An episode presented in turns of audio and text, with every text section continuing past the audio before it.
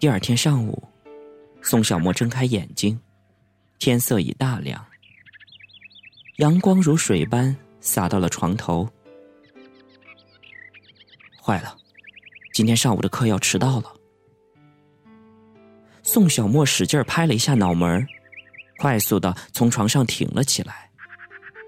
他习惯性的望了望床头柜上的镜子，一夜不眠，让他的眼睛凹陷了下去，黑色的眼圈看起来像刚生过一场大病。忽然，门铃响了，是谁呢？这个宿舍楼就他一个中国留学生，他向来都是独来独往的，平时很少跟楼上的其他人打交道。宋小沫顾不得多想，小心的打开门，一张年轻男子苍白消瘦的脸显露了出来。你好，我能进来吗？年轻男子微微一笑，见宋小沫有些疑惑，又补充了一句：“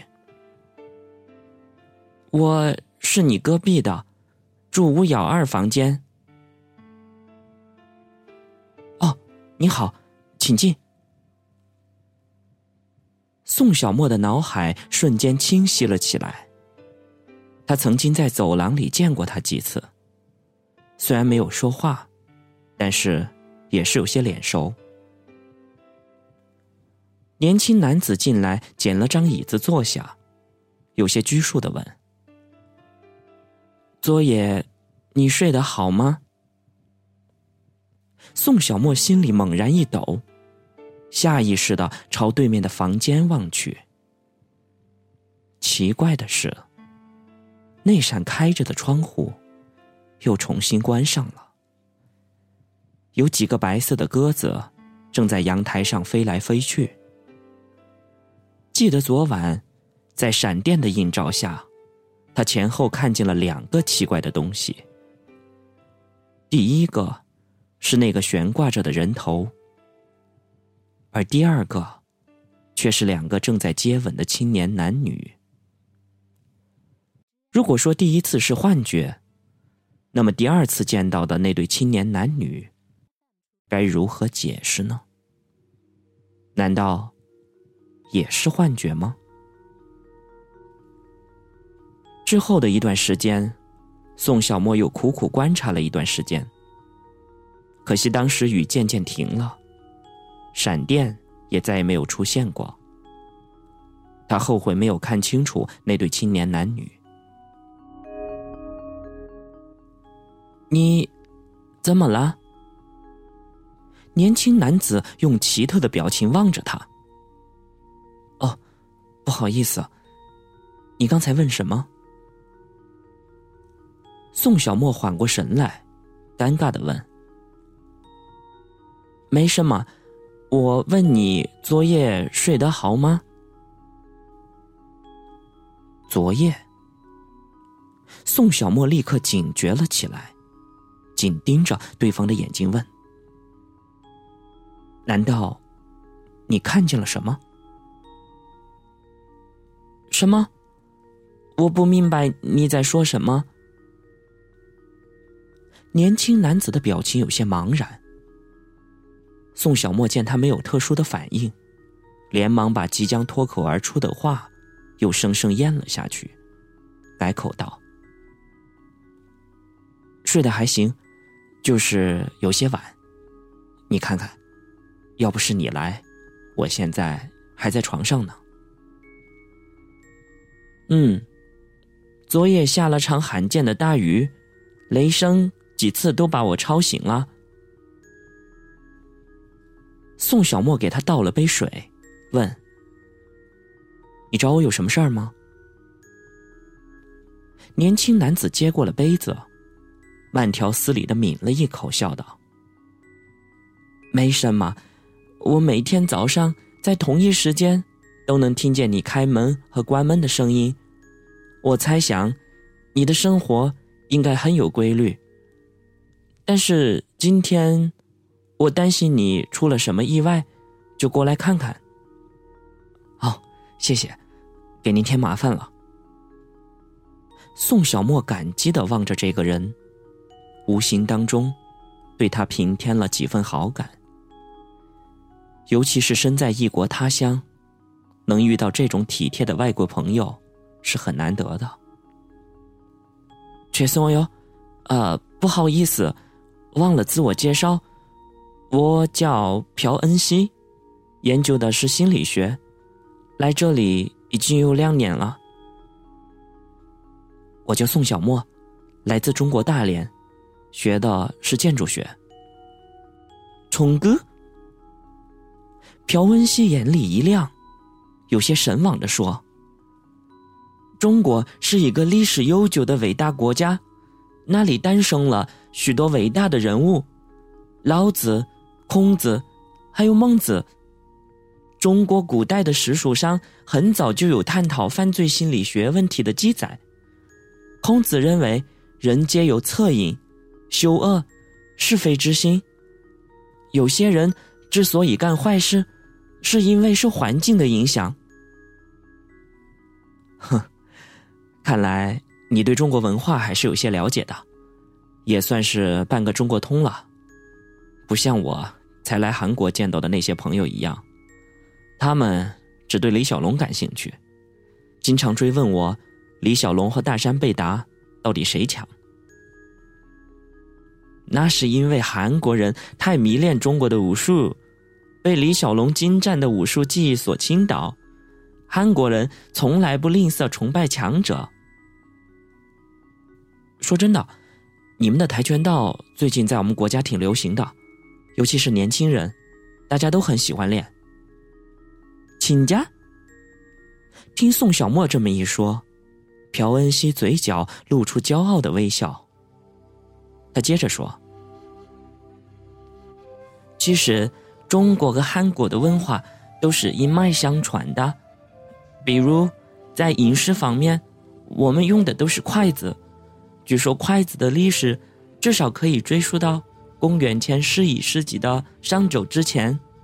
现在，全世界有十五亿以上的人使用筷子。”足见中国人发明的筷子，已经成为当今世界风格独具的重要餐具。两人谈得很投机，不知不觉已经过了一个多小时。朴恩熙低头看了看表，起身说：“好了，小莫，今天谈得很愉快，你让我对中国有了更深刻的认识。”不过，我该走了。有什么事情可以直接去隔壁找我。很高兴交到你这个中国朋友。嗯，我会的。宋小莫友好的跟他握了一下手。他的手冰凉冰凉的，像是刚从冰窟里捞出来似的。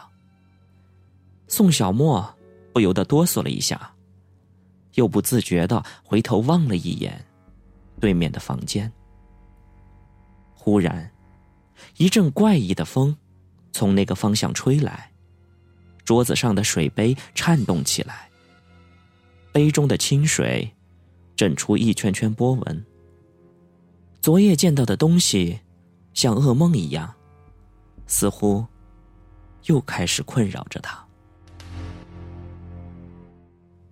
朴恩熙拉开了门，扭脸说：“再见。”等等！宋小沫叫住了他，声音有些慌张。朴恩熙停住脚步，以一种奇怪的眼神看着他。有什么事儿吗？犹豫了一会儿，宋小沫费了很大的劲儿，才憋出一句话：“昨晚，昨晚我看见了。”小莫，你到底看见了什么？有什么就说出来吧，我会尽全力帮助你的。朴恩熙有些着急，紧紧的盯着他的眼睛。那对面有人，我昨晚看见对面的房间有人。宋小沫指着那个阴森的房间，嘴唇发颤，额头渗出了大颗的汗珠。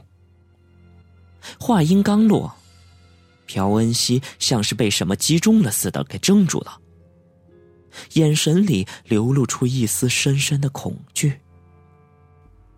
这句突如其来的话，居然把他也吓了一跳。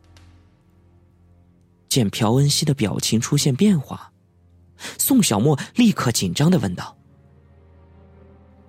难道你也看见了？是不是？”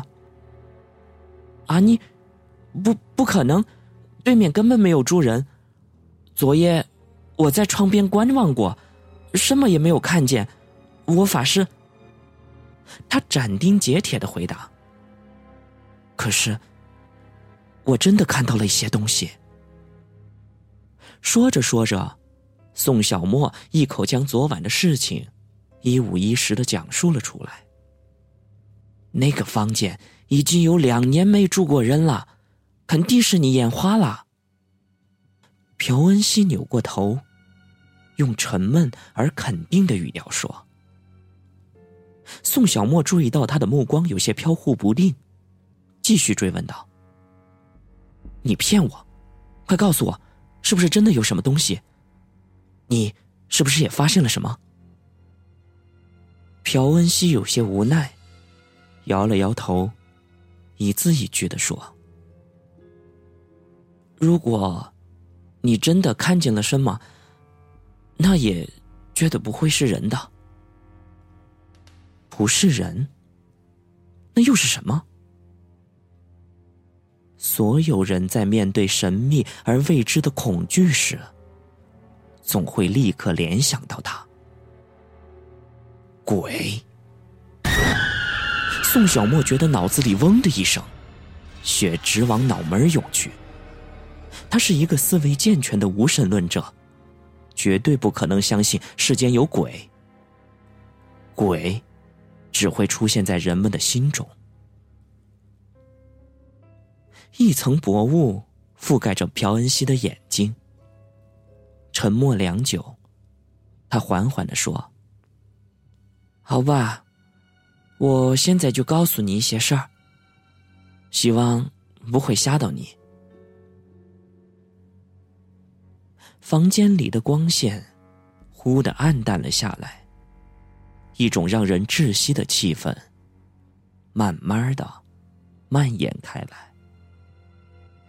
宋小沫盯着朴恩熙的嘴唇，静静的聆听那个房间里曾经发生的故事。